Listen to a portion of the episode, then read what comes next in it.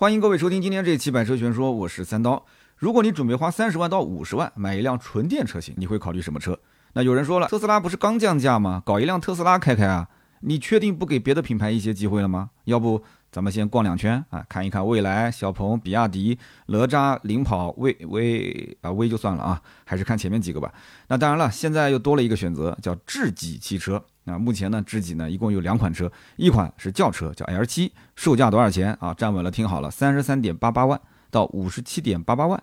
还有一款呢是 SUV 车型，叫 LS7，那么现在呢是预售阶段，预售价三十五到五十万。那么估计很多粉丝听到这儿就有点好奇，说这个智己汽车什么来头啊？啊，这两款车有什么过人之处？这个定价敢定到三十三万多啊，甚至到五十万？那这个价格为什么我不选特斯拉，不去选魏小李呢？啊，所以我们今天就好好来聊一聊智己 L 七和 L S 七它到底为什么敢这么定价？它有哪些亮点啊？或者说有哪些缺点？它跟竞品之间对比的话，又该怎么选？那我相信很多人都发现，现在的新能源行业里面啊。好像就是啊，突然出现一款车，价格就标的特别的高，也不知道是梁静茹还是谁给的勇气。但是呢，你会发现有一点，就是很多买这种贵的电动车的人，他往往不是冲着这个品牌本身去的，因为他已经没有这个所谓的品牌的溢价在里面了，他更多的是什么？没玩过呀，对不对？像个玩具一样，家里面本身就不缺车。那我相信啊，智己不管是 L 七还是 LS 七的客户，基本上也是定位成这样子。就是确实没玩过啊，在电动车里面，这个车呢定位又是什么操控很好，对吧？也刷了圈速，确实啊，刷的圈速成绩也不错。那有些人他就一时上头，他说我买个赛车，我买一个性能好的能下赛道的车，那七七八八搞搞也不止五十万，那这个车顶配也就才五十万。那当然了，这不是我们普通老百姓能说的话啊，这个我今天只是代说一下啊，代说一下。那所以他就觉得花个五十万买个玩具，确实没玩过。那么将来就算亏个五万、十万、十五、二十万。卖就卖了呗，反正至少我玩过了，是吧？那么我们在聊智己汽车之前啊，如果有些朋友对这个品牌一无所知，两眼一摸黑，那我这个音频本身呢，它是没有这种图文和视频的表达方式那么直接。我建议各位去视频网站搜一搜啊，搜什么呢？搜智己 L7 发布会。那有人说了，这发布会有什么好看的？这都是广告。哎，我告诉你，真挺好看的，哈哈，因为发布会上面有一位主持人啊，车没火，主持人火了。这个主持人名字叫托月，第一个托就是那个呃脱脱嘛，对吧？脱衣服脱。第二个是月啊，就是越人悦己的悦。那么因为这个月字也很像托字，对吧？只是左边的偏旁不一样，所以很多网友啊，这也不能说没文化，就是很多网友可能一时疏忽啊，也可能是故意疏忽，他就记住了这个名字，但是记住的叫做脱脱。嗯，所以这个她是美女总监啊，在发布会上面上台讲话，这个美女总监的颜值，我只能是这么说啊，出场的那一刻。屏幕上面除了看不到关于智己汽车的评论以外，其他的什么评论都有。就我们讲那种视频的弹幕啊，就什么弹幕都有，除了聊汽车的。所以呢，这个发布会还是值得一看的啊。那么有人说智己这个名字对东北的兄弟是很友好的啊，我也怀疑啊，这个智己汽车可能是某个东北籍的高管啊，当时定名字的时候，他原本就想把这个车的名字定成叫自己汽车。啊，自己嘛，自己人，自己汽车。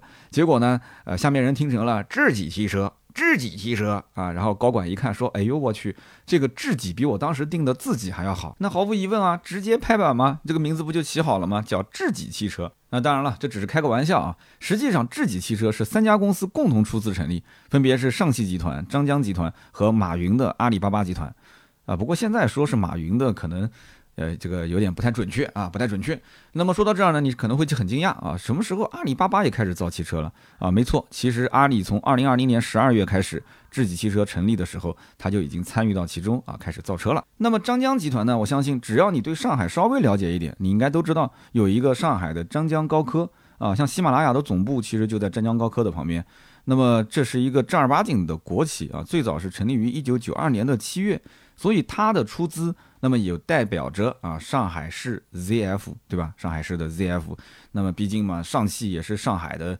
宠儿啊，这么大一个企业，你知道吗？对吧？投资上汽也算是正常操作。那么目前来看的话，上汽集团的总裁王小秋出任智己汽车的董事长，上汽集团的副总裁总工祖四杰啊，包括上汽集团副总裁乘用车公司的总经理杨晓东，张江高科董事长刘英和阿里达摩院的院长张建峰是担任智己汽车的董事。所以你看看这个高层的名单啊，是不是很震撼啊？那么智己汽车公司的大股东是上海元界智能科技股权投资基金合伙企业，其实也就是上汽集团的一个子公司啊，持股比例百分之七十二。它的第二大股东呢，就是我们熟知的阿里巴巴啊，叫阿里巴巴中国网络技术有限公司，持股百分之十八，剩下的百分之十啊，自然就是张江集团出资的了，对吧？那么看到这儿呢，似乎有些小伙伴可能就知道了一些他不该知道的东西啊，也就是说，智己汽车、上汽集团、张江高科，哎，那这个能不能理解成是上汽集团的一个子品牌喽？啊，其实不是的啊，它品牌肯定是独立的，但是它背后的技术有没有共享啊？它的供应链体系有多少是合二为一？那我们就不是很清楚了啊。我只能说到这儿了啊。有些人可能对吧，一开始也也也会猜到一些。那么有些小伙伴可能也会好奇，那为什么阿里巴巴要投资智己汽车呢？啊，那么多的品牌，它为什么不投，就偏要投智己汽车呢？其实之前就是有征兆的。早在二零一五年的时候，阿里巴巴跟上汽集团其实已经开始合作了。一开始，阿里巴巴是在二零一一年，当时发布了首版自己研发的操作系统，叫云 OS 啊。我曾经节目里面很早就已经介绍过。那么当时是应用于手机、电视、冰箱、平板等等。后来发布之后呢，在网上也是特别的火。那么累计当时终端的这个装机量应该能超过一亿台。但是阿里巴巴呢，并不满足于就是说我自己做一个普通的电子产品啊，做它的一套系统。后来呢，在二零一五年的时候啊，他跟上汽集团就合资成立了一家第三方智能汽车操作系统解决方案平台公司，这个名字大家也很熟悉啊，只要知道上汽的车，一定知道这个名字叫斑马智行。那么在二零一六年七月份开始，首台搭载斑马智行的车辆荣威 RX 五当时亮相啊，这个车最早我也是第一批去试的，跟大家也介绍过这套系统啊。那么所以这一次上汽建立一个全新的高端品牌啊，就是他说这个智己是高端定位，对吧？那么阿里巴巴肯定不错过嘛，对吧？一定要投点钱。钱所以呢，再加上这个上海 ZF 的支持，那么这个牌子成立之后，那可以说根本就不用融资了，还融什么钱呢？这个公司从来没听过要融钱的，对不对？那那那这样的一个大背景啊，有三个这么牛牛牛叉的这个爸爸在背后顶着，所以这个牌子其实出身它就不差钱，出身它就是来怎么说呢？就是把这个品牌的调性拔高啊，然后呢，让更多的一些高净值人群能够加入到这个品牌里。那至于说这个车能卖多少，它的销量怎样？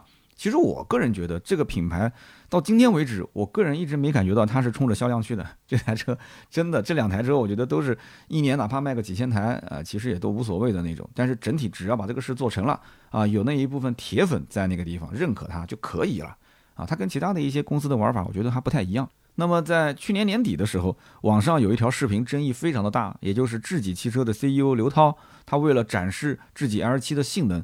然后自己开着智己这个车 在车内讲解啊，其实情绪还是非常高昂的啊，就他可能非常认可自己家的产品。讲的过程中，哇，这个这个很激动。但是呢，网友看完视频之后啊，就一顿吐槽，为什么呢？因为网友火眼金睛啊啊，说这个车，你看啊，他说在这高架上面吧，应该还是这个反正快速路上面说违停啊，然后呢超速，因为它整个的仪表上的速度已经被打上了这个模糊处理了，马赛克了，对吧？那明显这个速度是不能看了。然后呢，违规变道。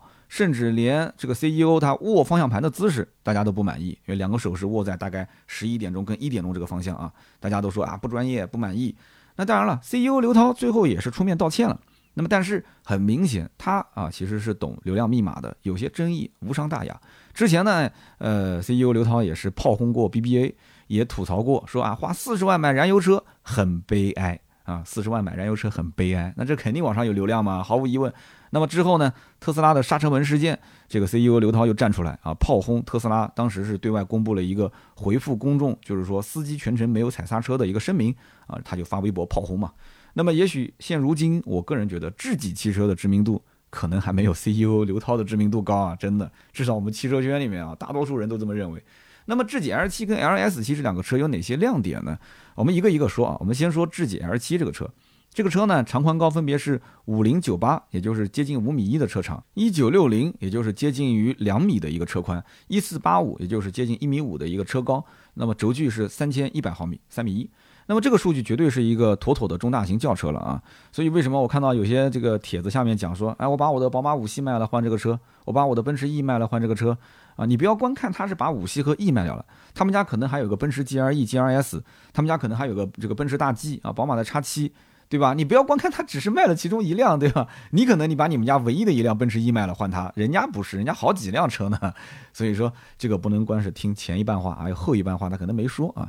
那么这一类的人呢，可能是燃油车确实开的时间久了啊，有点有点想换换口味，这个我们能理解。手上呢，呃，卖掉之后可能回个二三十万啊，三十来万，再加点钱。现在呢，又是新能源车特别火，想玩一玩没玩过的啊，尝个鲜。他尝鲜的成本其实他无所谓啊，对吧？他将来就算卖了，亏个十几二十无所谓。但是普通家庭你要三思啊，这台车子你要开多久啊？是不是你的刚需？你平时有没有充电条件？啊，包括它的一些卖点，我马上要说的这个卖点，就比方说一些啊所谓的这个科技，你需要去体验，对吧？所谓的这个操控性，你是不是能接受？那么这个车呢，它的长度其实只比未来的 ET7 短了三毫米，但是轴距却比 ET7 长了四十毫米，所以理论上来讲，这台车的车内空间应该不算小。但是很奇怪啊，我也是第一批去试这个车的媒体，很奇怪，我当时拉开车门我就震惊了，这车看上去很大，就是为什么后排空间就就就就感觉好像不是特别大？因为我们知道，就是主打操控的其实有两个牌子嘛，一个就是宝马，一个就是马自达，对吧？宝马跟马自达，宝马因为它是有加长版嘛，它有标轴跟加长两种，但是马自达的车子普遍大家都认为这个车的后排空间是偏小的。这台车子它也是主打操控性，我当时还在想，我说它不要这个嘴上说说啊，主打操控，实际上它还是把空间拉得比较大，因为本身车确实不小啊，车子五米一的车长，将近五米一，轴距三米一，但是空间好像就感觉不出是三米一的空间啊，就不知道是什么原因。那么它呢是一款电动车，所以呢空间理论上讲就是哪怕相比于同级的电动车三米一的轴距要略小一点，但比起燃油车肯定也是绰绰有余了嘛。那么在外观上来讲的话，L7 这个车确实还是挺漂亮。在路上如果说你要能见到这个车啊，不管整个车的造型也好，还是说从它的这个漆面的光泽度上来讲，你盲猜啊就盲猜，完全不了解的话，我估计你猜个二十五到三十万应该问题不大啊。那如果说你要买个入门级的话，基本就被人猜准了嘛。你要是买个五十万的，你可能心里面就有点憋屈。你说我都花了五十万啊，你给我拆个三十万啊，你还少了二十万。那当然了，这个也是需要这个品牌他自己去打出一个名号出来，对吧？你不能说产品堆料啊，很多人都讲说这车堆料堆的挺好的，因为它有这个大平台拆解，拆完之后发现确实用料蛮扎实。但是问题在于，单个产品力很强，其实在市面上不少见，很多车产品力都很强，但是品牌这一块怎么能让老百姓就知道？啊，知道 LV 是一个奢侈品，知道爱马仕是奢侈品，这个包一定不便宜。知道奔驰、宝马、奥迪它确实不便宜。那么其实现在它也有很多便宜的车。那我怎么知道让周围人都了解这个叫智己的牌子？先认识这个标，很多标都不认识，对吧？大家都不认识。先认识这个标，然后再知道这个标其实它造的车不便宜。其实未来这么多年来，它虽然砸了很多钱，但是也基本上就造成了这个认知啊。开到小区里面，门卫都认识。哎呦，这是个未来嘛？哎，可以换电。啊，这个车子不便宜啊，估计要四五十万。哎，你看，嗯，他就有这么个认知。那么，怎么能让他有这样的一个对自己的认知？那这个可能就需要啊，投入就比较大了啊，投入比较大了。那么，这个车的前脸造型很特别，它是棱角分明。那我猜这个 L7 大灯的设计师应该是学数学的数学系毕业。为什么呢？因为你远远看过去啊，它的日间行车灯的造型就是那个著名的希腊字母 sigma sigma。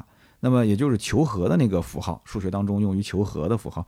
那么更有意思就是 L7 的前大灯灯组由二百六十万像素的 DLP 加五千颗 LED 的 ISC 组成。那么我们说人话就是前大灯很炫酷啊，非常炫酷。靠近前两侧的三角区域还有两个小的显示屏，没有听错，是显示屏。干嘛用的呢？就是可以投射一些相应的标志或者是动画啊。这个有点类似于像高和的那个车上啊，也在玩这一套。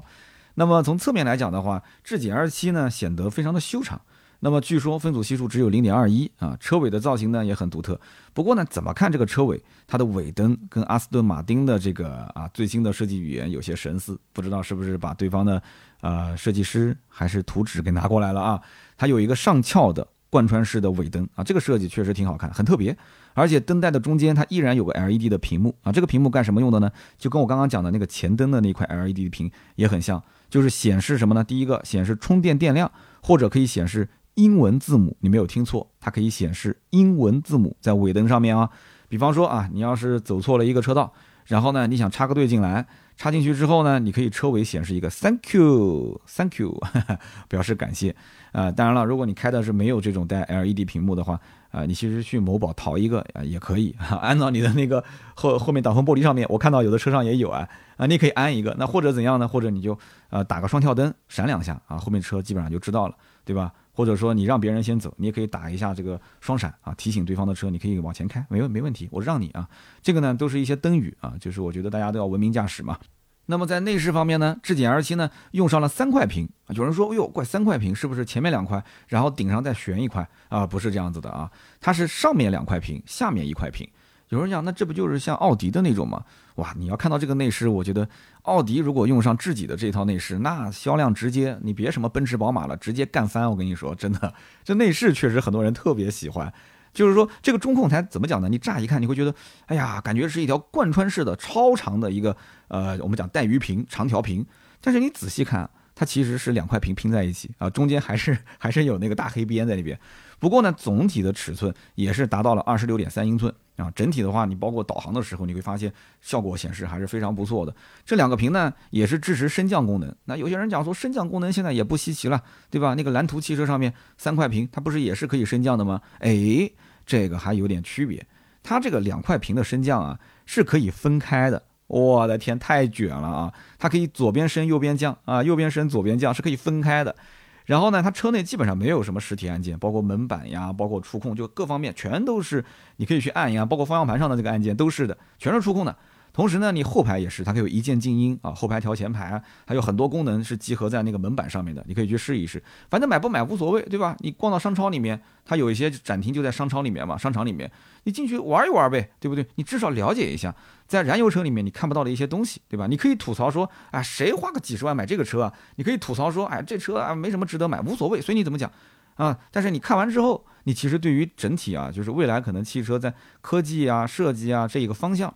那么跟现在我们所玩的、所开的这个车还真的有些不太一样啊！虽然你也可能讲这些功能可有可无啊，但是这个东西人家毕竟设计出来了，他敢想，上面的领导也敢签字、敢批，他能在这样的一个大背景下啊，给你实现量产啊，确实也不容易。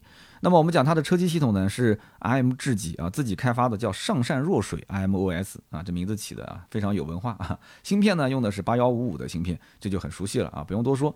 不过呢，对于智己的这个内饰整体来讲，除了屏幕以外啊，呃，我觉得基本上就没有什么太多可以讲的了。因为我前面讲大多数的按键其实都是非实体按键嘛，挡把附近还有一个十二点八英寸的 OLED 的屏幕，这个是用来操作整个车辆的一个整车系统。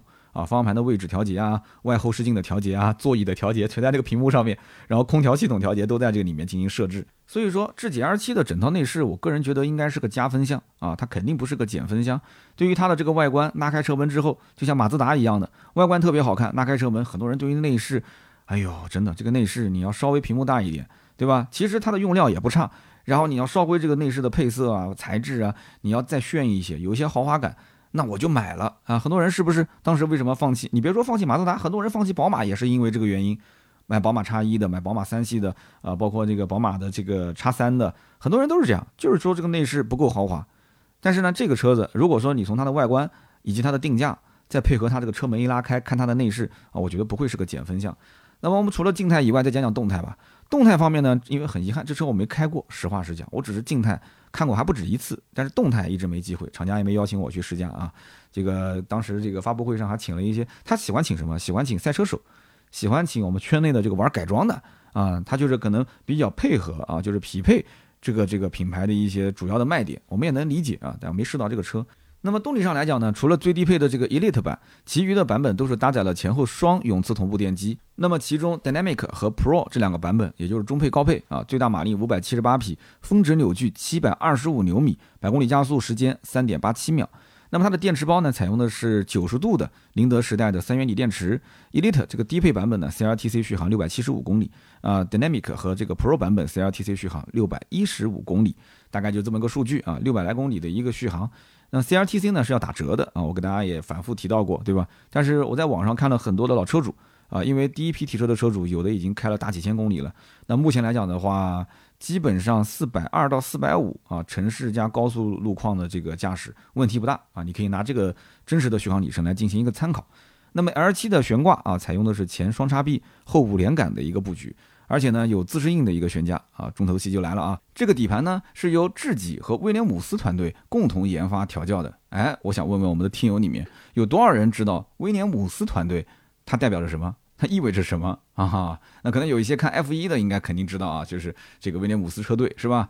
不过呢，威廉姆斯车队最近这两年的成绩，那么有多少人知道呢？那可能就是确实一直关注威廉姆斯车队、关注这个 F1 赛事的，他才可能有所了解啊。其实成绩呢，并不算特别的好啊，可以说是在走下坡路。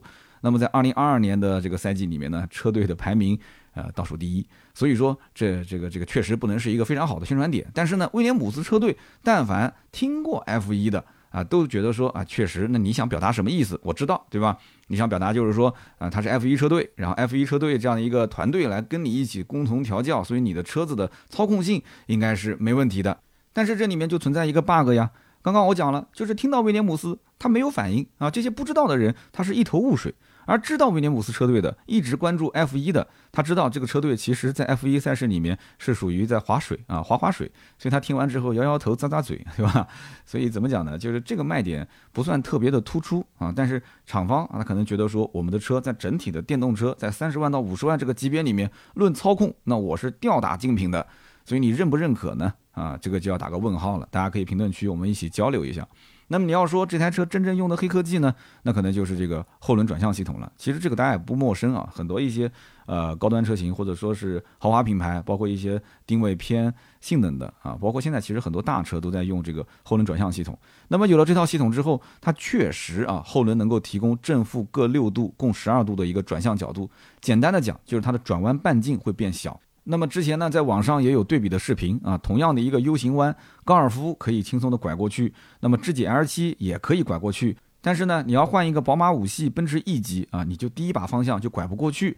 所以呢，我们不严谨的讲，车长接近五米一的智己 R 七，如果有了这一套啊后轮转向系统，它实际上转弯半径啊啊跟高尔夫差不多大小啊，所以这样一来的话，你要在城区想要掉个头，对吧？你要想转一个比较急的弯，其实你就不用啊来回前后啊前进倒车好几把方向。那么这个后轮转向呢，在这种特定条件下肯定是有优势的。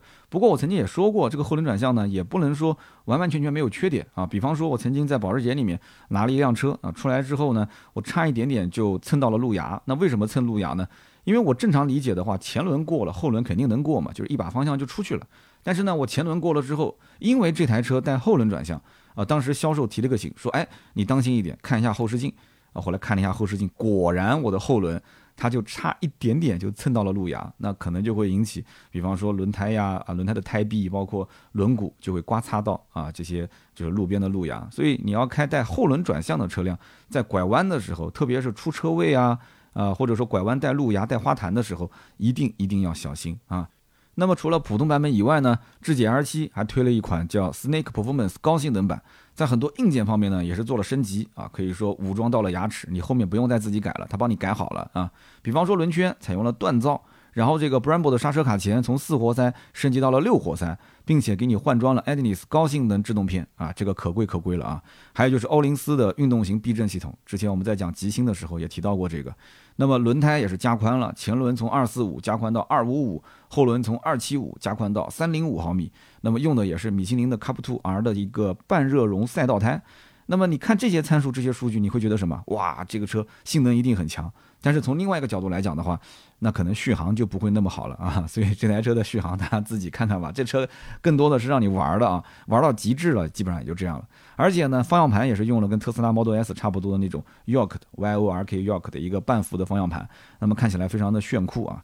那么此外，动力系统其实比普通版也是更强一些，最大马力六百零五匹，最大的扭矩七百三十牛米，百公里加速三点七秒。好像这个三点七秒跟我们刚刚讲的普通版本的三点八七也没差太多哈。那可能它重点还不是在于这个加速性能上面啊，它更多的应该是整体的操控性啊，给你做了一个强化。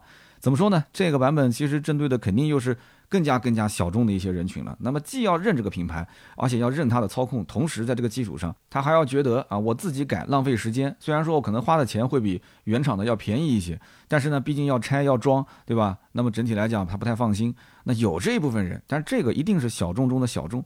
那么这么强的数据和硬件，它到底跑得快不快呢？我说的这个快，不是那种直线加速的快，就是下赛道之后它是不是快呢？哎，你还别说，这个车真的下赛道了，在浙江国际赛车场，也就是浙赛，跑出了一分四十二秒二幺二的成绩。那么这个成绩到底怎么样呢？啊，大家其实到这个赛道的一个天阶表里面查一下就可以看到了啊。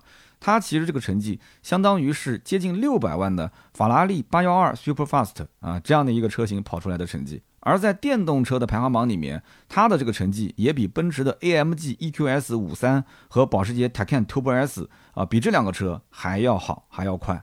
而这两台车的价格都在一百五十万以上，而这台车只要五十万不到。所以呢，在赛道里面，你看看啊，它的性价比怎么样？这个就不用多说了嘛，对吧？这个我们有一说一，有二说二啊。那么再来说一下智己的另外一款车，叫智己 LS 七。但是呢，篇幅不会很长，简单的说说为什么呢？因为第一个，这个车刚开启预售，预售价三十五到五十万。那么这款车你完全可以把它理解成是一个 L7 的 SUV 版本，因为它的外观跟 L7 非常像啊，就像是个拉高的版本。尤其是它这个车尾的部分啊，它的轿车你可能看的还不明显，但是你要放到 LS7 这个 SUV 版本里面，我就这么讲，你把这个车啊跟阿斯顿马丁 DBX 放在一起，你会发现这两台车就像兄弟车型一样，特别的像啊。那么 L S 七的整车的长宽高分别是五零四九、二零零二、幺七三幺毫米，轴距呢是三零六零毫米，所以它也是一个标标准准的中大型 S U V。那么至于定到现在这个三十五到五十万的一个预售价，你能不能接受？那我个人觉得还是那句话啊，看看它的外观，看看它的内饰、配置、动力、底盘啊，要试驾一下。那么这台车子呢，啊，还是属于那种小部分人群，对吧？就是尝个鲜，家里确实之前已经买了奔驰、宝马，现在呢想把其中一辆给换掉。也不知道该买什么车。你要对于上汽这个背景，对于这个车的品牌，对于这个车你没玩过的啊，对于操控啊这些，你认可它，那我觉得这个价格对你来讲也不是什么问题。但是我个人觉得，对于普通老百姓，大多数的人，他可能还是不太理解啊，就这么一个新品牌，对不对？这么一个电动车，那为什么敢定这么高的价格？是不是？所以这台智己 LS 七呢，应该说底子也不会差到哪里去啊。它跟 L 七其实说白了都是共用底盘的嘛。那么它的操控性，我相信威廉姆斯团队也不可能只调个 L 七不调个 LS 七啊，是吧？但是呢，重心比较高的 SUV 它天然就比轿车操控性要略微的差一些。不过话又说回来，就整个的市场层面上来讲，老百姓其实对于 SUV 的接受度更高一些。你看特斯拉的 Model Y 上市之后，其实对自己的 Model 3的销量影响还是比较大的。再加上你会发现，这台车的预售价三十五到五十万，它也没有比 L7 贵多少，甚至于我觉得两个车价格可能都重叠了。所以你看，如果说一个 SUV 的车型跟它的轿车的版本，两者之间如果配置没有什么差别，但是定价几乎一致啊，或者说就是甚至还便宜一点的话，那毫无疑问你肯定选 SUV 不会选轿车啊？你觉得呢？是不是？所以这台车我估计厂家可能是把销量是压在它身上，而不是压在智己 L7 身上。我个人感觉 L7 更像是一个让你去玩的车，那么这个 SUV 呢，更像它希望能够把量跑起来啊，能够进入啊百姓的家里。当然了，那个这个买三十五到五十万的车也不是普通老百姓了，是吧？而且是电动车。那么我们讲 L7 跟 LS7，它跟竞品对比应该怎么选？其实一开始我就感觉智己它好像没有找到特别合适的一个卖点。因为现在对外所有的宣传的点都是说这个车啊要打造一个集极致驾控加电动智能安全设计于一身的一超多强的品牌基调。你看这个话说的，我就大你听懂了吗？反正我是没听懂。我感觉又有这种上汽的这种啊官话的成分在里面，也有阿里的这种我们讲叫黑话的成分在里面。官话加黑话，那那普通老百姓肯定听不懂了。什么叫一超啊？什么叫做呃一超多强啊？那多强是什么啊？两手都要抓，两手都要硬是吧？那么其中这个一超呢，指的是驾控啊。那么对于驾控来说，那普通老百姓的认知是最弱最弱的。我曾经讲过，在中国，但凡你要是卖底盘调教的啊，你要是卖操控的，你没个二三十年建口碑，那是非常难把这个市场做起来的。真的是这样，整个的汽车市场，只要是说我是以操控性啊作为卖点的车型，那销量都很惨。那么有人可能要说了，那宝马这个操控性好，对吧？那卖的不是也挺好吗？那你要搞清楚啊。宝马在中国市场一开始也不是以操控性好而这个说大家就去买单的，它更多的还是什么？它是一个豪华品牌，是一个全球都认可的豪华品牌啊，跟奔驰齐名的这样的一个，我们讲我们在国内把它是定位成一线豪华，是吧？奔驰、宝马、奥迪一线豪华啊，奥迪这两年稍微弱一点，但是瘦死骆驼比马大，仍然还是属于一线。那么宝马三系，你看现在的 G 系列是三系史上怎么讲呢？就是目前卖的最好、最火的一代，但是操控性啊，在 B 门里面大家都是公认的。啊，它是三系历史上其实操控性最弱的一代啊，或者说最差的一代。那么上上一代的一九零的三系，那操控性很多人都是叫好，对吧？比摩尔的特别喜欢。但问题是，上上一代的三系它销量其实就那样，而且很多人吐槽不好开，是吧？那你喜欢的人觉得叫操控好啊，指向精准，底盘支撑性很到位。但是不喜欢的人，比方说家里面呃老婆或者女朋友开起来啊，家里的老人开起来说啊，舒适度真的很差，这车子油门刹车都很硬，对吧？那么现在三系卖得好，其实就是因为它向市场妥协了嘛。啊，他把这个车型，他知道定位就是普通老百姓的一个代步车，操控性略微的降低一些，但是我提高它的舒适性啊，所以消费者可能慢慢的就形成了一种哦，好开的车，那就是操控性好的车，他会有这样的一个误区。其实真正操控性好的车，一般你平时代步肯定是不舒服的。你买个九幺幺，你平时代个步，你看看是不是不舒服？开慢了，方向重；开快了，颠屁股，是不是？但凡你开过超跑，你就知道啊。性能车你也知道，就虽然说车子开起来感觉很轻盈，但是实际上方向盘很重，而且底盘非常的硬。你过个减速带，整个人都能颠飞了，是吧？所以我知道很多人不买性能车，不买超跑，哎，这就是他不买的理由，对吧？哎，这不是价格的问题啊，不是价格问题。那么同时，对于一个品牌来讲啊，想要树立一个好的操控性的这样一个标签，它不是说一款两款产品啊，在短短的一年两年的时间内，它就可以实现的。宝马用了将近三十年，马自达也是用了二十多年，它才慢慢的树立起这样的一个口碑。那么这个主要也是因为一般人对于操控的体验，他这个感受是建立在大量的去试车这样一个基础上的。他对车的认知，他真的是想开车，他开出感觉来了。说白了，你要想知道一款车操控性到底好不好，它是有门槛的。你要试过很多车，你要开过很多车，你才会清楚哦。这个 L 七的操控确实很棒，它是有对比的。但如果说你没有对比，你是个刚刚出驾校的新手，你一年都没摸过几辆车，你并不会觉得说 L 七这个车操控性有多好，对吧？你甚至开着开着，你觉得哎呦这车怎么这么颠啊？这车开着怎么坐在里面不舒服啊？是不是？况且国内的消费者他根本就不关心汽车的赛事。他也没有赛车文化的一个氛围，你跟他说浙赛浙赛在哪儿啊？门朝哪开啊？浙赛你说跑了几分几秒，这没有对比。那我今天还把这几个车拿出来，我告诉你有法拉利，我告诉你有呃保时捷的 Taycan，有奔驰，你还知道啊有这么个对比。但是往往就是我们讲公布这个数据的时候，他可能就是啊这个恭喜啊智己 LS 七，恭喜 L 七浙赛一分多少秒多少秒，你完全就没感觉。就这种海报做的，其实我有的时候觉得也是匪夷所思，给谁看的呢？老百姓也看不懂，你给车迷看的，车迷其实该知道也都知道了，他该买就买，他没钱买的也不会买，不喜欢的、不信任的他也不会买。所以我觉得一台车如果将最大的卖点它定成操控好，那普通老百姓的感知度真的是会非常非常的弱。我一直感觉可能就是他们的上层领导啊，是特别喜欢开车的人，他就把这台车子当成是自己的一个玩具，自己的一个爱好，就往这个上面去怼。他可能自己就想改车，自己平时也玩赛道，哎，你想都是高管，肯定是收入不菲，是吧？啊，所以说他把它打造成自己心目中非常牛掰的一款电动车。但是这个电动车它一定是可以吸引铁粉，我相信一定有粉丝有铁粉，但是很不利于销售。嗯，从跑量的角度来讲，很不利于销售。所以我不讲嘛，这个车子其实说白了，我觉得可能上汽对它的销售任务、销售指标也没多大的要求啊，可能就是把品牌的调性往上提一提就可以了。那么相反，现在特斯拉降价，你看。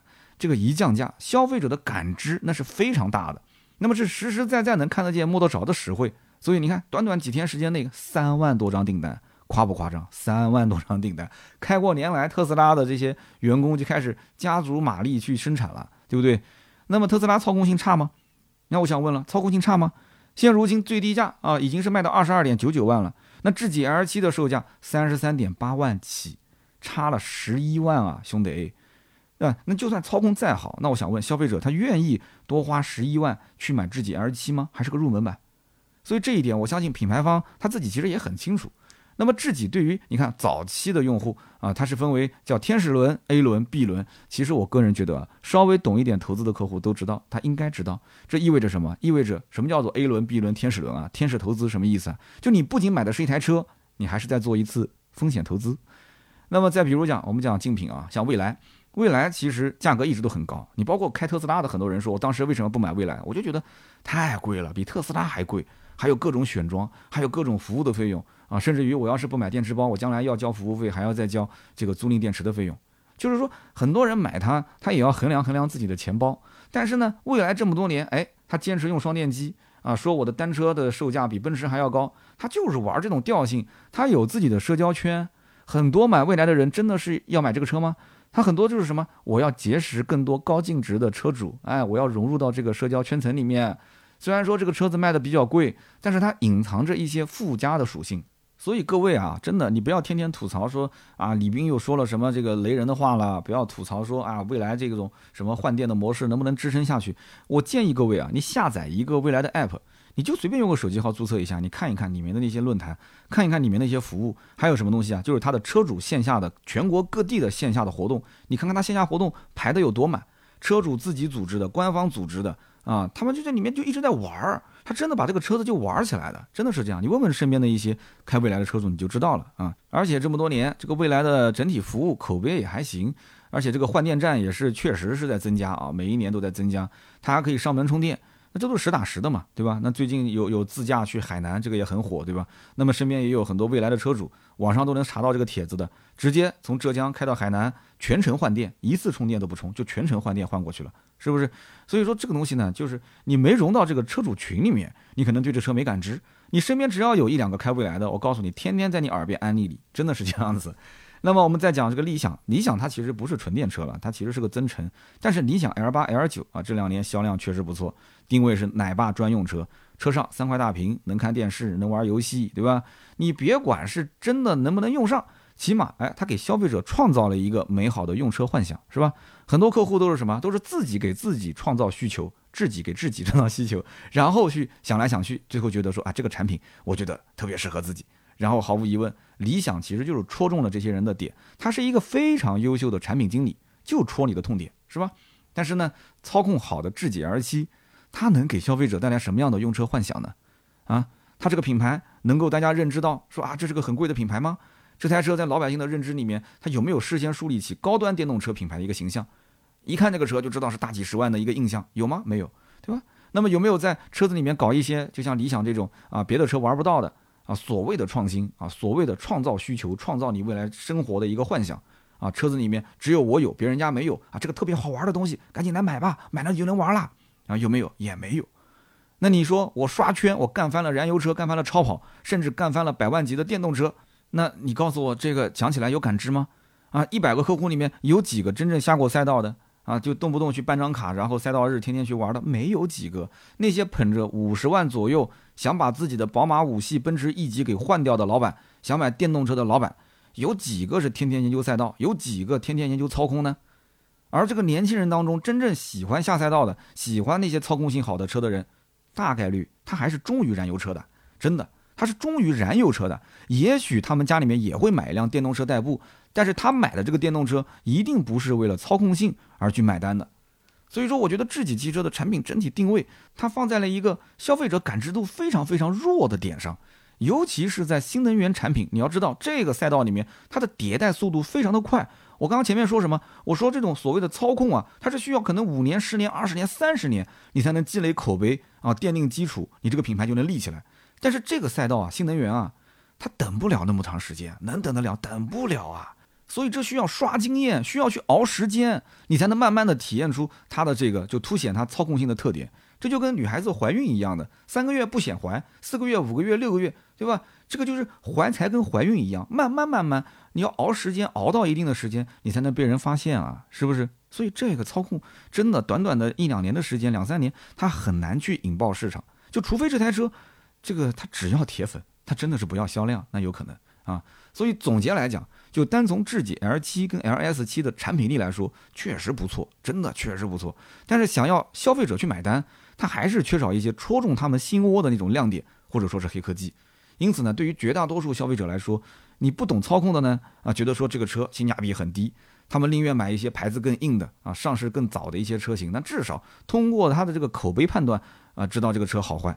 那么懂操控的这些消费者呢，他也会掂量掂量，对吧？他毕竟尝试了一个新品牌，他需要勇气啊。虽然说背后有阿里、有张江高科、有上汽，但中国有句古话叫“一个和尚打水喝，两个和尚挑水喝，三个和尚没水喝”。那这个车将来啊，售后啊、质保啊这些保障啊，这个品牌它到底成立多久？将来会不会换标？会不会换品牌名啊？会不会换售后？很麻烦啊。如果说他要是挂个荣威或者挂个 MG 的标，他反正上汽的嘛。那可能客户的信任感反而会强很多，但是这个标只要一换，那对不起，那就卖不上价了，你说是吗？好的，以上就是关于智己 L 七、L S 七啊这两款产品的啊我的一些分享。那么其实这两款车很早就想讲，呃，但是因为种种原因吧，就是这个一直推推推推推推到今天。那么今天呢也是过年前的倒数第二期啊，下一期节目我来看看啊，应该是二十一号，正好大年三十。那过年期间呢，我的理想状态就是。不断更，因为这么多年来过年我一直都没断更。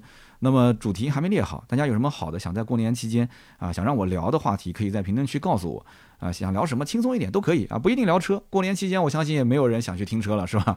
想聊什么都行啊，随便什么话题都可以，你想听三刀聊的都可以。那么今天这一期聊完之后呢，呃，咱们大年三十，也就是我每一年会有一个跨年直播啊，大家也记得可以来参与一下。因为跨年直播我会送出很多的礼品，那么今年的跨年直播的直播平台我们也会提前给大家做一个通知啊。那么基本上就是抖音肯定不去，因为抖音的规则太多，动不动它会会封号啊，会会把我的这个直播间给踢掉。那大概率应该是在哔哩哔哩啊，或者是在这个视频号啊，就在这两个平台里面挑一个，因为涉及到抽奖，所以就不能。多平台直播了啊！到时候我可能会在这个屏幕上面进行截图抽奖，所以希望大家在大年三十的那天晚上啊，看着春晚啊，同时呢打开直播看看我的直播，对吧？你可以把我的声音调小一点，春晚的声音开大一点，然后我这边一抽奖，你就发弹幕，发了弹幕之后，说不定好运就到你手上了，是吧？其实说白了啊，这个就图个乐啊。这个当天晚上呢，可能啊我也秀两个才艺，对吧？跟大家也是唠唠嗑、聊聊天。你要是想咨询车呢，也正常咨询都可以。那么更多的还是抽奖。你看我们去年的大年三十抽奖还记得吗？就是根本从头到尾就没说几句话，一直在抽，不停的抽。然后呢，过完年之后我才能发奖品，然后发快递也是发了一整天。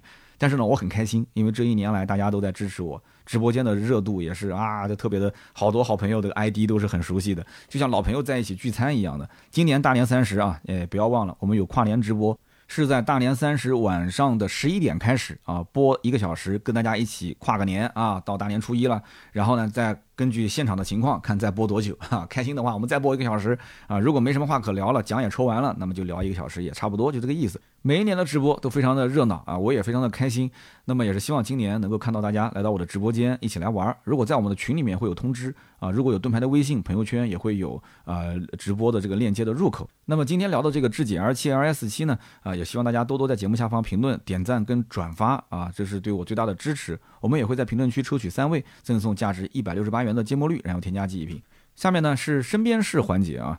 今天呢是一月十九号啊，其实我是十八号录的音，但是已经跨到了十九号，已经是凌晨了啊，又是周三到周四更新了。那么虽然说，呃，很多人在吐槽我说三刀你有那么忙吗？其实还真的有，因为为什么呢？今天白天我拍视频，然后今天下午呢，呃，公司团队小伙伴一个一个喊到办公室啊，大家呢把今年这个整体的工作啊做一个小的沟通啊，沟通完之后嘛，那老板肯定得那个年终对吧？得发一些什么什么奖，你懂的。所以今天呢，基本上这个一发完之后，原本大家的心思本来就不怎么在工作上了，那么这个时间节点啊，发完这个什么什么奖之后，那么大家就知道了，其实也就临近放假了。就按道理讲呢，这个法定节假日应该是到哪一天啊？应该是到二十一号是除夕嘛，应该是二十号是最后一天。那么，嗯，就是就是今天吧，因为今天录音已经到十九号了嘛。十九号这一天呢，很多人也在问说到底要不要上班。那么我们小伙伴呢，已经有人请假了，因为他要去外地要跨省了啊，所以提前走了。那么有一部分呢，我们明天到公司基本上也就是收拾收拾啊，把办公室打扫打扫卫生，那基本就结束了。那么今年呢，其实。呃，过年期间也不能让我们的同事去加班，对吧？那也就是停车场这边呢，就会停播个，就是从二十一到二十七号。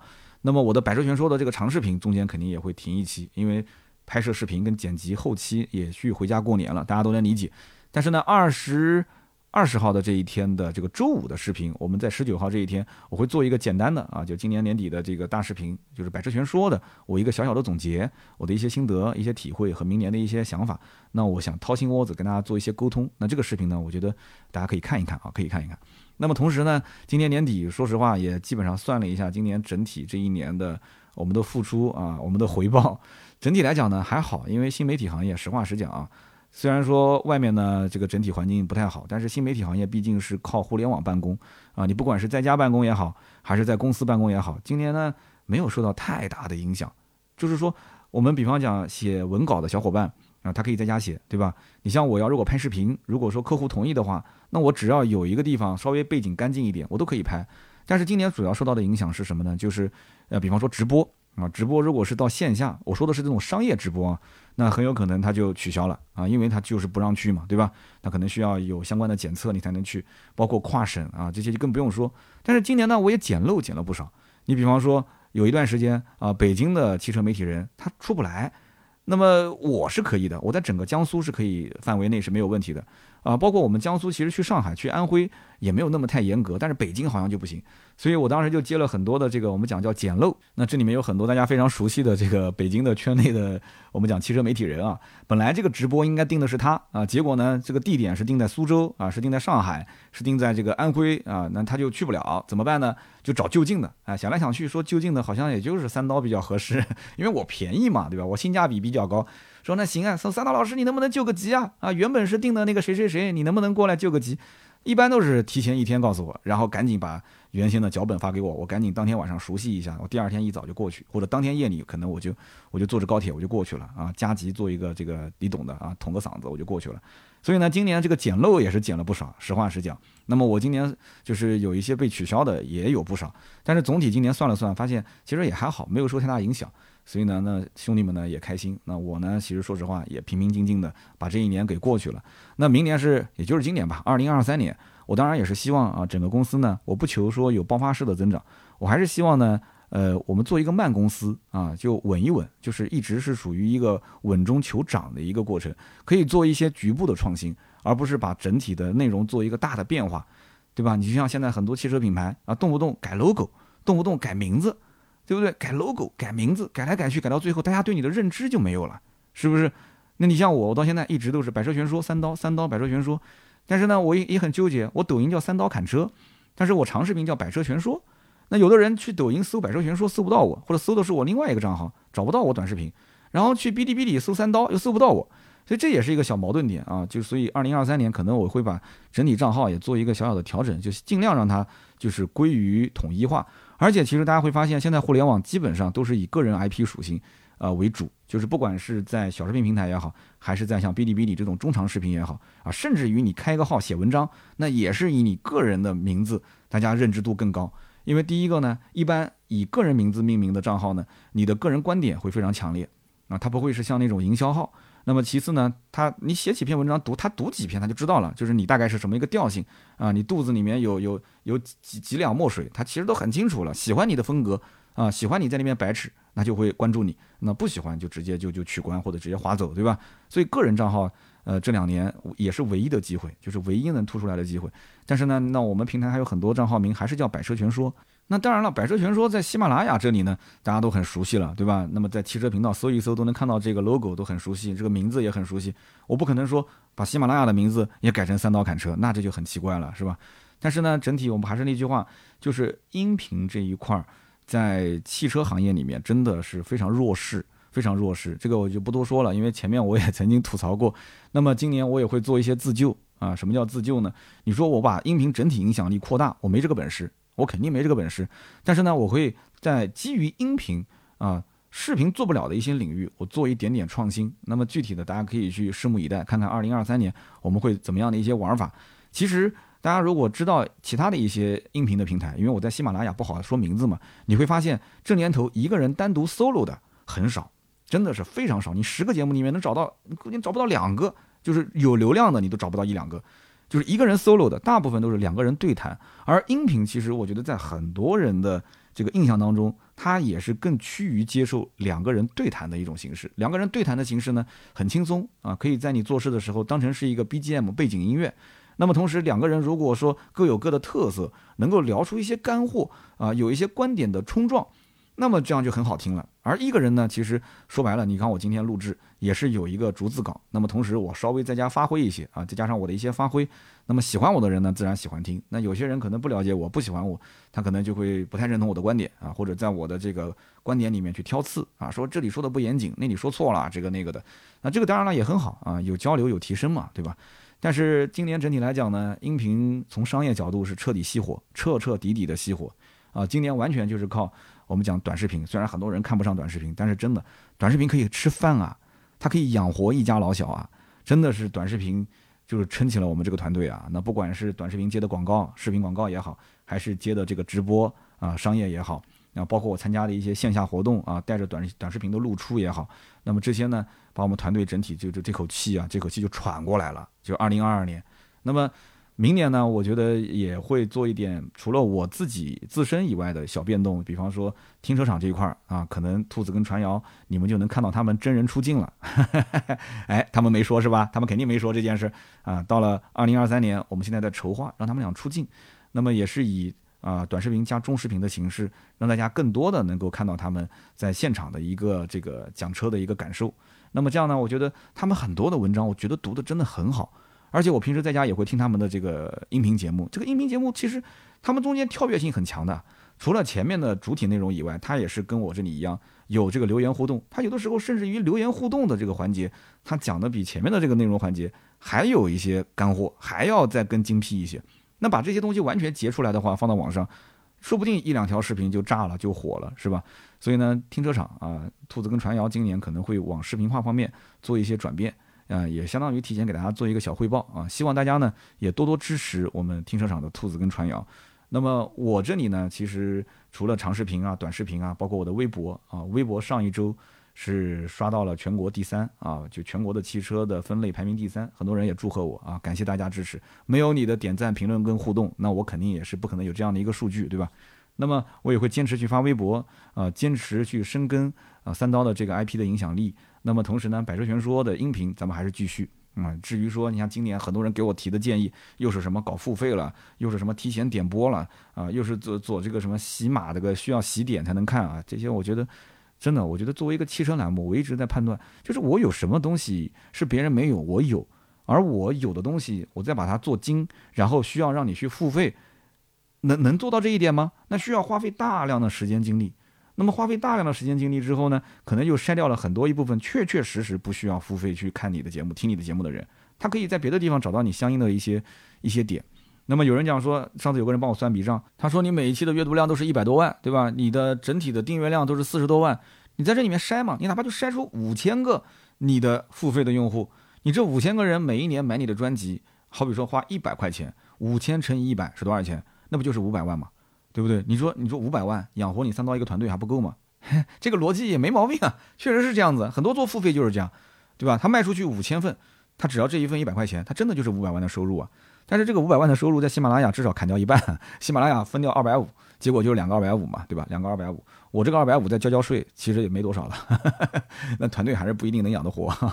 但是呢，这是一个是一个路数。我觉得还是那句话啊，不到逼不得已啊，不会走到那一步。真的是到那一步的时候，那基本上可能我就不再有什么广告了，对吧？可能就就退居二线了，就做个音频电台，大家你们养活我，对吧？那么前面我也说了，某个大主播现在也不在喜马做了，但是呢，我还是要坚持，因为这里呢其实还是有流量的，而且很多人也熟悉了这样一个环境。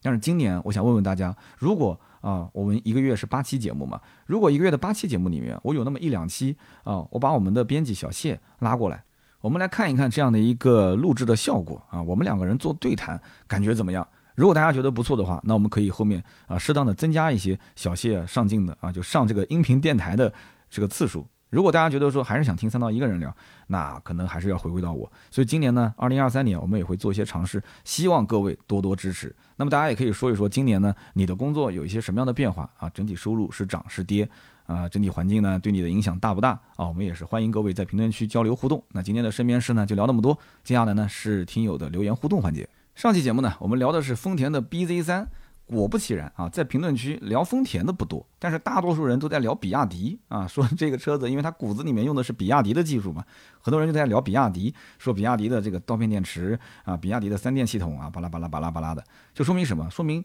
从我们的留言区就能看出来，丰田一定是卖不过比亚迪的啊，在新能源这个领域，很有意思啊。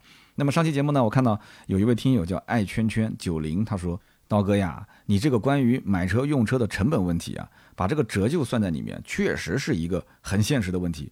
的确是这样子的，大家想一想，其实买车用车它不是讲就纯纯的啊，你的不管是电费、油费也好，还是你的保险费用也好，还是你的停车费用，甚至包括你的罚单费用，其实你背后最大最大的费用就是你将来把这个车卖掉它的折旧的费用。你把这个费用再摊到你的这个整个使用年限里面，你会发现你每一年实际上耗费的成本是比较高的。其实上一期我算折旧啊，算它的整体的用车成本，就是说我两台车总体花了将近六十万买回来，然后开到今年，如果两台车都卖掉，那我实际上回款就不到二十万，中间就等于是四十万的用车成本，对吧？摊到每一个月大概是多少钱？其实还有一种算法，哎，还有一种算法是什么呢？我两台车一共才开了不到六万公里，一台车两万多公里，一台车三万多一点，加在一起我们算六万，六万公里花了四十万的成本，你算我一公里花多少钱？我跟你讲都不敢算，我跟你说，一公里相当于花了六块六毛七，就是说你甭管我开奔驰 C 啊，燃油车也好，还是开威马啊，电动车也好，这两台车我将近六十万买回来，我现在把它卖掉就回了二十万的款，这四十万去除以我两台车总共的公里数不到六万。我的出行成本就是六块六毛七，一点都没有问题的。这是有问题吗？没有问题的。六块六毛七一公里，什么概念啊，兄弟们啊！你不要再算什么电动车一公里四分钱了，这就是你的实际用车成本啊！你想到你踩一公里的电门，踩一公里的油门啊，将近七块钱没了，两公里十四块钱没了。从我到公司上下班也就十公里，等于说我一天花了多少？我一天花了将近七十块。我一天七十块，我从我家打车过去，再打车回来，我打专车我也用不了七十块钱啊。所以真的，你按照每公里来算，哎，你要如果感兴趣，你算算你自己的公里数。但是呢，上一次我算了这个用车成本之后，很多人讲说，刀哥你还是没有钱啊。你如果真的有钱，你会算这些东西吗？这个怎么说呢？我确实没有钱，但是我就算我有钱，我感觉我还是会算，我就是这种人啊。我从小就是。呃，怎么讲呢？就喜欢算这些东西，对吧？我金牛座，我对钱比较敏感。但是每个人性格不同，有些人他就是不喜欢算，啊，用的开心，买的开心就行。那我就是喜欢算，那怎么办呢？对不对？算归算，对吧？买归买，你将来说不定有一天我买一个马自达 MX 五回来，对吧？我特别喜欢这个车，那这个车子你说，那用车成本将来卖掉，它的整体的使用成本是多少？你说我在买车的那一刹那，我真的会算那么清吗？不会的。卖完之后做节目嘛，该算就算嘛，是吧？可能让有些人心疼了啊，说哎呀，这个按刀哥这个算法，我来赶紧算一算，我的车子一公里现在卖掉，然后还能剩多少钱啊？我的实际的开销，好吧？那么挺有意思的这个，我们再讲讲下一位听友。上一期呢也聊到孩子上学这个事了，哎呦，别提了啊！最近一段时间天天烦这个，你可能以后在我节目里面还是能听到这个，因为最近这两年可能都要去思考啊，去研究。这个里面真的坑太多，而且这里面呢细枝末节，需要照顾到的因素特别多。那么我看到有一位听友，他的名字叫做曲曲独行 M A P L E Map，他说：“刀哥，你是有点谦虚了吧？孩子九八五二幺幺，家里祖坟就冒青烟了。我记得你是南师的，刀嫂是东大的，孩子考个九八五二幺幺，这不也正常吗？嘿嘿嘿嘿，正常吗？啊，正常吗？江苏省的高考这两年有多难？你想一想。”啊，初中到高中就分流出去百分之五十啊，上不了高中。那么上了高中之后，你再考一个九八五二幺幺，那这个概率极低，我记得好像都可能十分之一都不到啊。而且这两年呢，我学会一个新词啊，这个词叫什么呢？叫均值回归。叫做你要承认你的孩子是个普通人，你不要以你自己的需求、你的要求来强加于他。而且现在的八零后父母讲什么？讲让孩子快乐的成长啊，要让孩子呃一起出去多看看外面的世界啊。前两年特殊情况看不了，对吧？你马上看后面带孩子去看世界的人多的多得很。好，看看世界，快乐成长，那读书怎么办？对不对？读书怎么办？那平时在家里面，对吧？那不写作业的时候，父慈母孝；一写作业，鸡飞狗跳。那么有人讲说，哎，你们两人一个，你看刀哥，你去带孩子提升情商呀，对吧？然后刀嫂呢又是学霸，对不对？把孩子的功课辅导好，那不就 OK 了吗？我只能讲，理想啊很丰满，实际上呢就现实很骨感，就是他学得好，不一定他能把孩子教得好。这个我相信很多人能理解吧？教孩子是一个怎么讲呢？就教育是一个很复杂的一套系统。对吧？你还得要顺毛捋，你还不能逆毛捋。然后孩子的性格，那跟我们俩也不一样，对不对？那虽然说可能在这个家庭里面会受到父母的影响，但他也有他自己的个性，他有自己的认知，甚至于我现在也能看得出，他还有自己的一些小九九啊，那古灵精怪的，对不对？那很可爱，确实很可爱。可是，一旦看到这个卷子上的小红叉叉啊越来越多，那我恨不得就我我对吧？我又不能打他，舍不得，我恨不得就把桌子给掀翻，我就把这就把卷子给撕了。那怎么办呢？那还有一句话是什么呢？我没有那么多时间去管他的学习，而且两个人同时管也确实不好。基本上呢就是刀嫂管啊，就是媳妇儿来管。那么媳妇儿管学习，你作为老公不要插嘴。那么因此现在学校纠结在哪里？其实不是纠结说这个这个这个对吧？就是买哪儿不来买，纠结的是媳妇儿没时间研究学校，我研究的东西他不认可，就是这么个问题吗？我说那那这样子你研究。你告诉我，你确定好哪一所？你定好了，那我们就往这个方向去努力。那不行，他说这个也行，那个也好啊，这个完了我再考虑考虑。我说时间来不及了，然后他也不着急啊，就是说哎呀也不急，再看看。然后最后给了我一个什么样的答复呢？说反正就这几所都可以。他说我们家的孩子放哪个学校，其实都差不多。我的妈呀，那我之前研究的那不全打水漂了吗？就像我买车一样的，对吧？我给你啪啦啪啦啪啦讲半天，最后你来一句说，反正日系的、韩系的、美系的都行，只要是个合资都可以啊，国产我不考虑。那你这么讲？那我前面给你分析半天，我只想让你最好是二选一，或者你干脆听我的决定啊，就买这个车就行了。所以这个东西，他讲说你平时你也不管，对吧？你说啊，到哪边去上你就去上了，你后面接和送谁来接谁来送，你每天忙得要命，那还不是把这个任务就落到我头上吗？那包括还有老人，现在其实我们说实话，我们也不怎么开火啊，平时马路对面去我妈家蹭个饭，吃完饭就该工作工作，该回家回家，小日子过得很舒坦。你马上后面往市区一搬，你看呢？你搬到市区去，谁烧饭？你每天你天天就下馆子吗？是不是？那媳妇儿也要上班呀，每天早上送一下，那下午呢？你还让老人从郊区再到市区，再接个孩子，再坐个地铁，再回家，骑个电动车，风里雨里的，怎么可能呢？那不行，买两套，那这太凡尔赛了吧？那买一套租一套，怎么讲都折腾。所以像我们这种在郊区的孩子，就是我们讲郊区偏农村啊，其实真的。教育资源非常的匮乏，但是呢，想往市区走呢，也没有那么大的决心，真的很很害怕。我从来没在市区待过，我在市区里面，我觉得停车位也难，人也不认识，然后就一切是为了孩子。这个东西呢，我也不想。但是呢，你说人生中就这三年，忍一忍，忍一忍就过去了。其实很多家长都跟我一样，基本上就这个心态，就这三年忍一忍就过去了。那我们我们有周围的朋友还调侃我说：“你不会说这三年在市区住完之后，发现那吃的好、喝的好，交通又便利，你回头就不想回来了吧？”我左思右想，我觉得应该不会，应该不会，因为在我现在生活的这种啊，我们讲叫南京的城南这一带啊，我觉得真的很舒服啊。小区里面就有篮球场，我那帮球友真的这个关系都特别好啊。你虽然说可能有的年纪大了，可能也打不了几年了，但是呢。我周围的熟悉的环境，真的从吃到喝到用啊，真的，我的天哪，我真的太喜欢我这个出生的这个地方了。所以呢，金窝银窝不如自己家的狗窝。孩子上学呢，也确实是需要去搞定这个事情，那怎么办呢？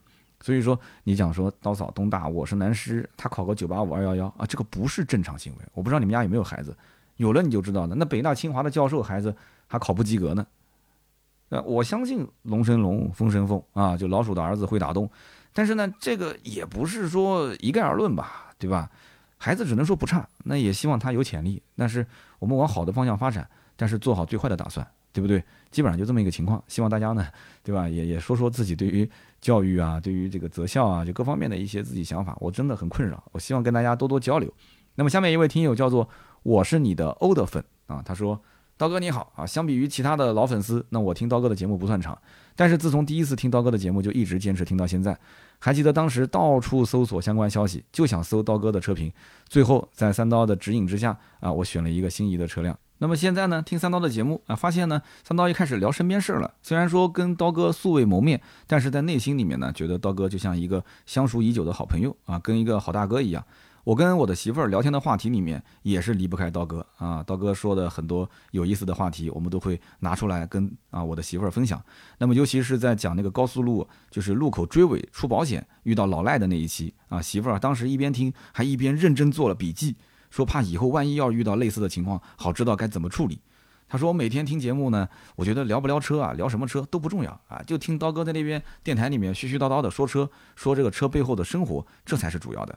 说刀哥的节目其实不只是说车，说的是生活的智慧，说的是人情世故，说的是百味人生，非常符合别人研究车，而我研究你的风格啊。说马上过年了，希望刀哥的节目越办越好啊，这个红红火火，粉丝大涨，也祝全家身体健康，阖家幸福，万事如意，兔年大吉。谢谢，同样也祝福你啊。那我相信呢，很多听友也是有类似这样的经历啊，就是听节目的时候，同时媳妇儿也在听。那么两个人同时听呢，呃，有的时候还会交流。你像这一次，我今年过年前最后一场直播在北京，当时是跟抖音的那个九牛星牛哥说车啊，我们俩搭档啊，包括那个老郭机械局啊，老郭我们三个人一起。然后当时去到北京之后，哎，刘哥见到我第一眼说：“哎，刀哥，刀哥，我是你粉丝。”我说：“你别闹了，你抖音现在是大 V 啊，我是你粉丝，我平时还经常看你的内容啊。”他说：“我真是你粉丝，我从二零一五一六年，我应该是你最早一批听友。”他说那个时候我还记得你有一个奔驰 C 吧，当时被水泡了。然后他媳妇儿在旁边也讲说，对对对，刀哥，你那个奔驰 C 还在开吗？我说不巧，上周刚卖，哦，你的车子卖掉了，哎呦，我只说干货，我是牛哥啊，就是那个牛哥，很有意思啊，那人非常的好，然后我们在一起聊聊天，聊得很开心啊。后来后来一想，哦，其实你要讲在自媒体的这个行业里面，我做的确实算是很早很早啊，因为我一三年那个时候还没什么自媒体的概念，但是呢，做的没有像对吧，就是圈内的这些这个这个兄弟姐妹那么火啊，粉丝量随便一个平台比我总粉丝可能都要多。但是呢，就怎么说呢？就是在行业里面呢，大家觉得你坚持到今天还在做这个电台，啊，别人多多少少啊有那么一丢丢，就是对你的这种坚持，他会有一些佩服啊。然后呢，到今天为止，他还会问，有些人不听这个电台了吗？很久没听了吗？说刀哥，你的百兽全说还在做吗？我说还在做。哦哟，过这么多年还在做啊？那我回去听一听。我说好好好，你回去听一听。啊，谢谢谢谢谢谢支持。一般都是这样，对吧？就互相客套一下，就是。有件事情就是这样子，就你要一直坚持，一直坚持做下去的话，其实你得到的可能比你想象中的还要多。我也是在此还是哎不矫情了，还是感谢大家一直不离不弃吧。就这么多年坚持听我节目的老听友，真的我还是挺佩服你们的。我听很多电台节目，我都不可能坚持说听个十来年一直不换台啊。就中间我说一期都不落的，我我很少，我也很少。那就除了那个梁冬吴伯凡的《东吴相对论》啊，就最近这一季我没怎么听，因为这纯纯的就是广告。就是那个什么钉钉赞助的那一季，我就听了两集，实在听不下去了。但是以前的经典，有的时候我还会拿过来反复听。就怎么讲呢？有些人就是这样，他可能就是做一两个经典，他就不做了。但是呢，可能我就觉得做音频比较适合我。你像今天录音也是录到了十二点之后，虽然说我也眼皮子有点大，我也想睡了，但是我觉得很开心。就聊到现在，我还有一些话想跟大家讲啊。但是马上过年了啊，留些话过年期间讲吧。今天呢，这期节目就到这里，还是感谢大家听到最后都是老铁，不要忘了给我节目评论、点赞、转发，是对我最大的支持。大年三十的那天晚上十一点开始直播，呃，直播不是在我的哔哩哔哩的百车全说账号，就是在我们的视频号，到时候一定会发到我们的群和我们的朋友圈里面。如果没有加群的话，记得联系盾牌啊，盾牌的微信四六四幺五二五四，也可以关注我们的公众号百车全说，有点一下这个粉丝进群，然后跳出的这个二维码扫描一下就可以进来了啊，到时候有通知。同时呢，更多的原创内容，包括我的新浪微博百车全说三刀，抖音的三刀砍车，哔哩哔哩的百车全说，大家都可以关注一下。今天这期节目。节目呢就到这里，我们周六接着聊，拜拜。哎。